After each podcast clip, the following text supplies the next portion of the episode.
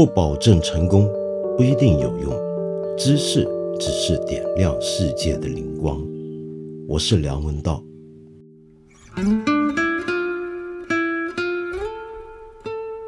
我这人有个毛病，常常被人诟病，说我对很多社会争议事件没有一个明确的表态。好像大家真的在站队的时候，要不就这边对，要不就那边错，要不你全对，要不他全错。我却好像隔岸观火，说话模糊其词。为什么会是这样呢？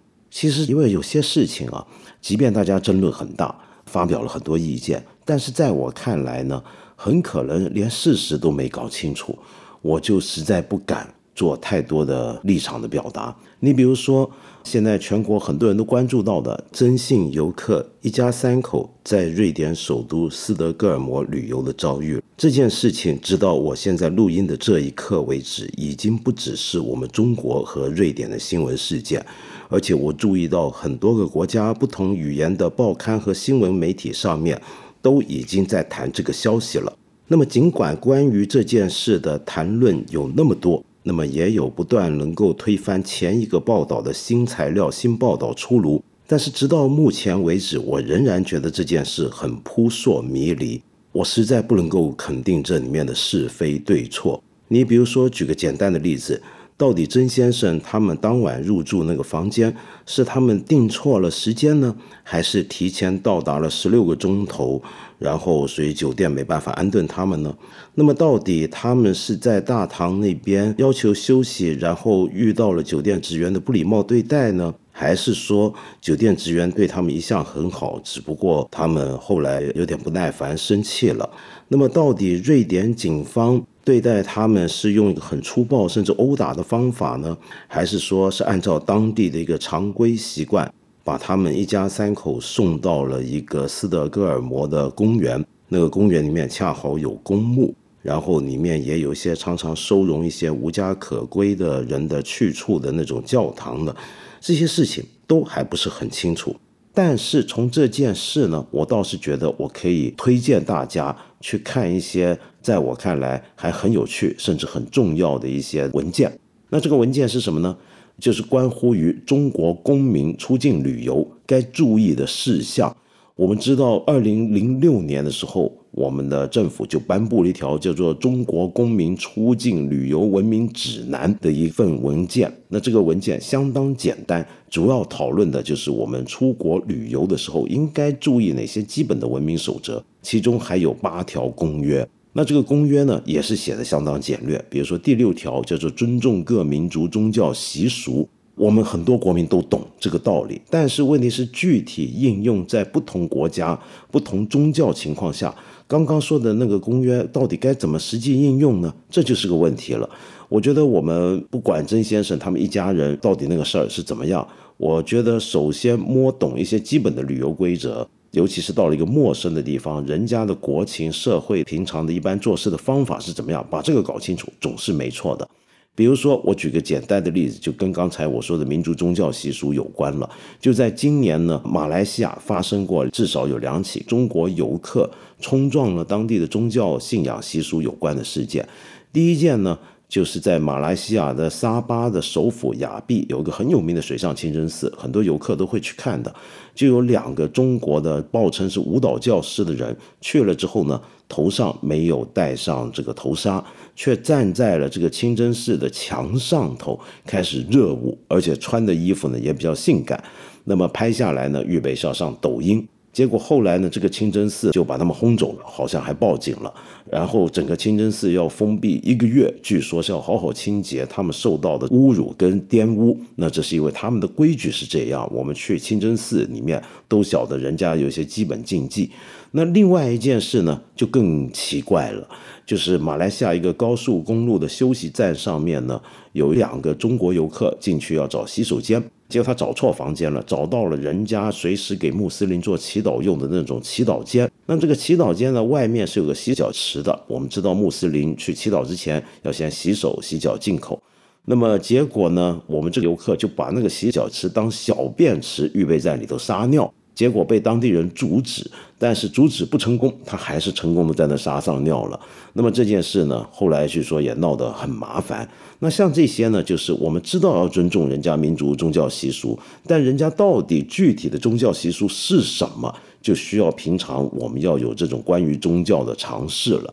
那么好在也有些国家呢很配合。主动推出了各种各样的简单的文件给我们游客参考。我在这里可以推荐大家去找一找。泰国在二零一五年开始就向中国游客颁发一份礼仪手册。那么当年之所以决定做这件事儿呢，是因为过去几年他们觉得自己国家中国游客越来越多，但是我们大家国情不一样，我们很多游客到了那个地方，是不是很能够了解泰国人的一些生活习惯跟礼仪呢？那么他们觉得需要提醒。但是这个提醒有些在我看来啊，还不是一个国家风气的问题，而是一个游客无论到全世界旅游，可能都得注意的事项。你比如说，当年泰国颁发这份礼仪手册，其中一个契机就是当年在清迈的候机大厅呢，有一个中国女乘客洗了自己的内衣，然后就在候机大厅的一张椅子上头晾她那个洗湿了的内衣，那么让泰国人觉得很受不了。但是直到今年刚刚这一两个月，泰国旅游局呢还正式向中国政府求助，因为觉得他们的很多自然环境、人文环境呢遭到了中国游客的破坏，所以这个礼仪手册还是很重要的。大家去旅游之前或者到了泰国，一定要拿一份来看。那除此之外，日本也是一个我们国民近几年旅行的一个热门的地点，所以日本不同的地方政府也都为了。包括中国游客在内的外国游客做了一些准备，比如说日本的福冈，它的有一个城市叫太宰府市，就专门拍了一条八分钟的导览，介绍中国游客去了这个地方可以参观什么地方，享受什么样的美食，但是中间夹杂着一些基本的对于当地旅游的守则须知，比如说说明不准吸烟的地方你就别吸烟。到了神社参拜或者参观，那么外面呢不是有些水池吗？那种水池叫守水社，它就说明了这个守水社呢是用来给你舀一些水出来洗手去拜神用的，你可千万别把脚泡进去。那另外呢还提到了洗手间要保持清洁等问题。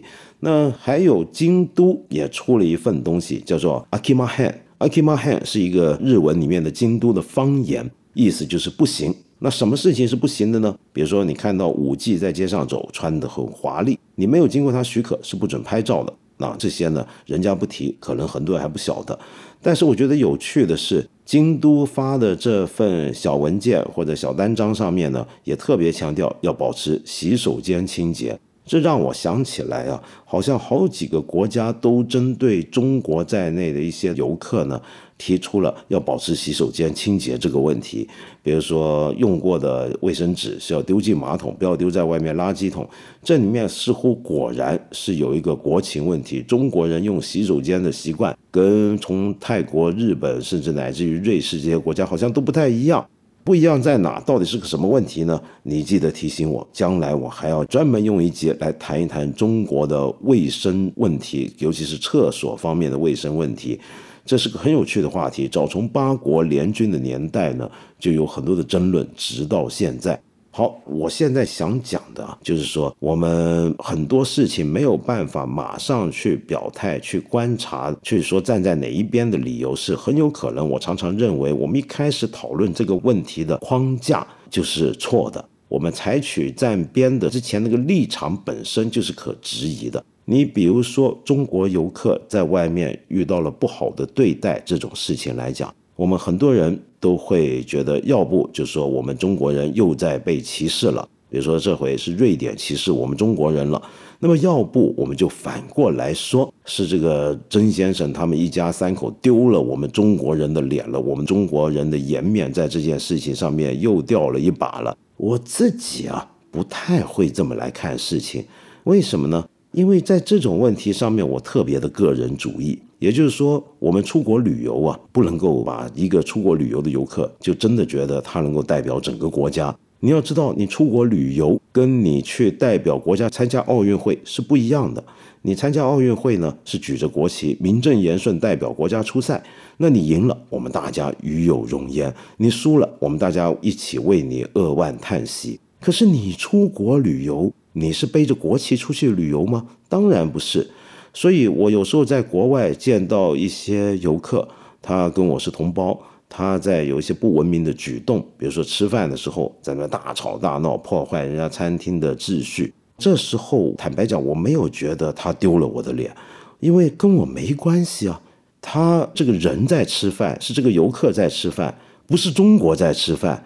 你比如说到日本看樱花，有些中国游客不是爬树上去摇樱花吗？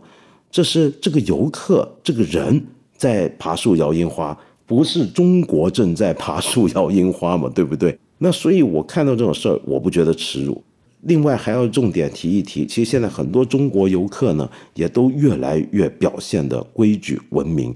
我在国外常常碰到我们的游客，尤其是年轻一代的游客，那真的是斯文有礼、谦逊友善。本能的我可能会觉得很长面子，但是仔细再想，其实那是他们个人的教养，与我无关，也与我们的国家不一定要立刻绑上一个关系。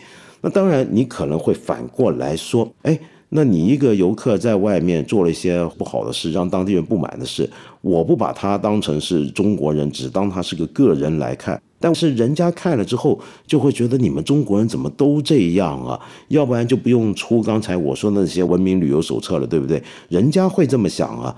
那我遇到这种情况，我只能说，那很不幸，是你这个外国人错了。你不能够把一个中国人或者少数你遇到的特别表现不好的中国人当成是我们十四亿人的代表。我非常明白，我们贴标签、把人分类是一个很基本的人类思考事情的一个方法。如果这个世界我们没有这种思考工具，没有一些典型，没有一些人的类型的区分，去把我们遇到的所有事情、所有人都做一个简化的话，我们的生活呢不会那么如意，不会那么顺利，是很复杂的。但是有时候这种框啊也是个危险，它会太容易的框住了我们，使得我们看不到事实真相。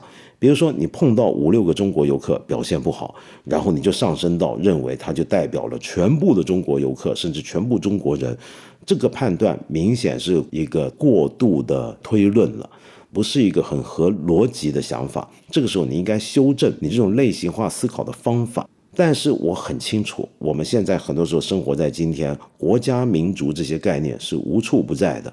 我们常常很容易被这些概念捆绑我们，甚至绑架自己，所以使得我们看任何事情，看到一个人，就认为我看到的不是一个人，而是一个国家，是个国家在爬树，是个国家在大吵大闹，而忽略掉了那是一个活生生的人，他有他的背景，他的性格造成他这种理由，而跟我们整个国家是不一定有关系的。所以呢，我对曾先生这个事儿。我既不觉得是瑞典人在歧视华人，也不认为就他已经丢尽了包含我在内的全部中国人的脸。你比如说，瑞典是不是真的很歧视华人呢？这个酒店半夜不让他们睡在大堂，请警察来把他们带出去，警察把他们带到一个公园。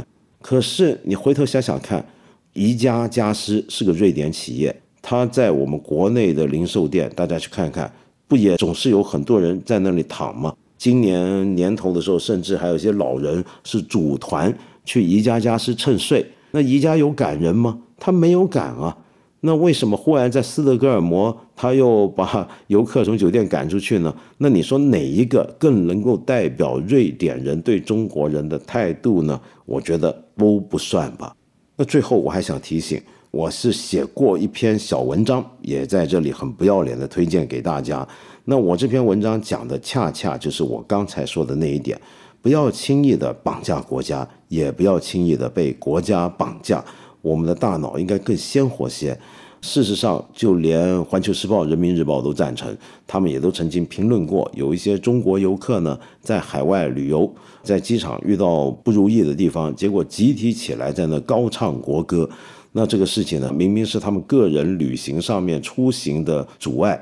怎么能够在这个时候唱国歌呢？好像变得真的是人家机场在歧视中国人一样。但是我好奇的地方就恰恰是反过来，为什么这些人在机场里面遇到航班延误，不高兴了，他第一个反应居然是集体唱国歌。也就是说，他这时候第一个反应就把这件事情上升为是你这个国家的机场在歧视我们中国人，结果他们就忽略了真相，很可能是这个机场自己的管理混乱，或者说真的有航班因为什么原因被取消了，他没有很好的后备措施去安排各位的去处，如此而已，跟是不是中国人实在没有那么大的关系。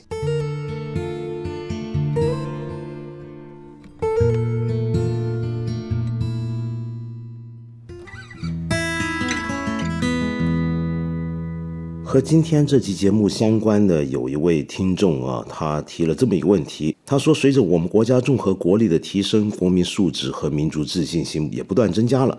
那么以前出国旅游的中国人经常因为不文明行为而饱受诟病，如今这类现象减少，但是国人在外受到不公平对待的情况似乎越来越多。舆论也从批评中国游客丢脸丢到国外去，转而发出“祖国大好河山，何必出国遭罪”的呼声。那么，到底西方国家排挤中国人是不是只是个别现象呢？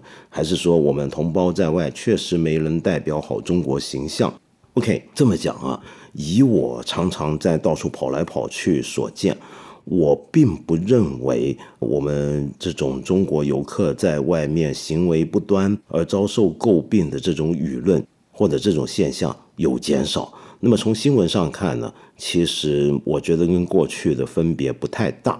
那么，因为我们出国的人多嘛，那么人一多，里面就什么人都有。那么当然，整体上可能平均是不错的。但是偶尔有一些害群之马，那人家就会当成新闻。那所谓的新闻，当然就是报道一些特殊的、奇怪的事件。那总不会来一个新闻报道说，哎，昨天我们看到一个游客非常有礼貌，会跟人家说谢谢、请跟对不起。那这不叫新闻，对不对？这个叫常态，大家觉得应该如此。那有人不这么做了，那才是新闻。其实这些新闻在国外没有减少。真正减少是在国内，这种新闻少见了。那为什么我们国家这种新闻大家少见了呢？那一来是很多外媒的这类报道我们没有引进来让大家看到，大概觉得不太符合主旋律，或者是也不能够提升大家正能量，或者有了这类新闻大家也看烦了、看厌了，不太在意了。但是你说到西方国家是不是排挤中国人，这是不是个别现象？我觉得是这样子看啊，很有可能这几年中国的软实力在外面不一定有很好的上升，这是最近一次调查世界各国的软实力比较。那么我们在这方面的数字没有一个很明显的增长。那么人家对我们的印象怎么样？我也觉得我们很难去操纵，对不对？但是我觉得我们能够对自己负责。就像我刚才节目里面所说的，你出国旅游，你不一定总是要想着你要代表你的国家出去要有好形象、要体面。事实上，你在国内就也应该要做一个比较端正的人、体面的人，是不是？一个人在国内的时候不端正、不体面，他为什么出国的时候忽然觉得自己就要代表国家形象，要开始约束自己呢？这是不太正常的。我觉得每个人起码都能先为自己负责任。你自己平常就做一个得体的人、友善的人、讲礼貌的人，那么你不用管你在代表谁，你代表你自己。你让你自己丢脸或者让你自己不体面，这并不是一件很让你自己舒服的事儿，是不是？那就不用管在国内国外，不能说你出国了就是个好人好游客，在国内呢你就能够插队大声喧哗，我觉得这么想就有点奇怪了吧。我们八分这个节目每星期三、每星期五都会在看理想 APP 和看理想微信公众号同步更新，欢迎你给我留言，提出你的问题或者建议。我们今天就先聊到这里了，下期节目再接着谈。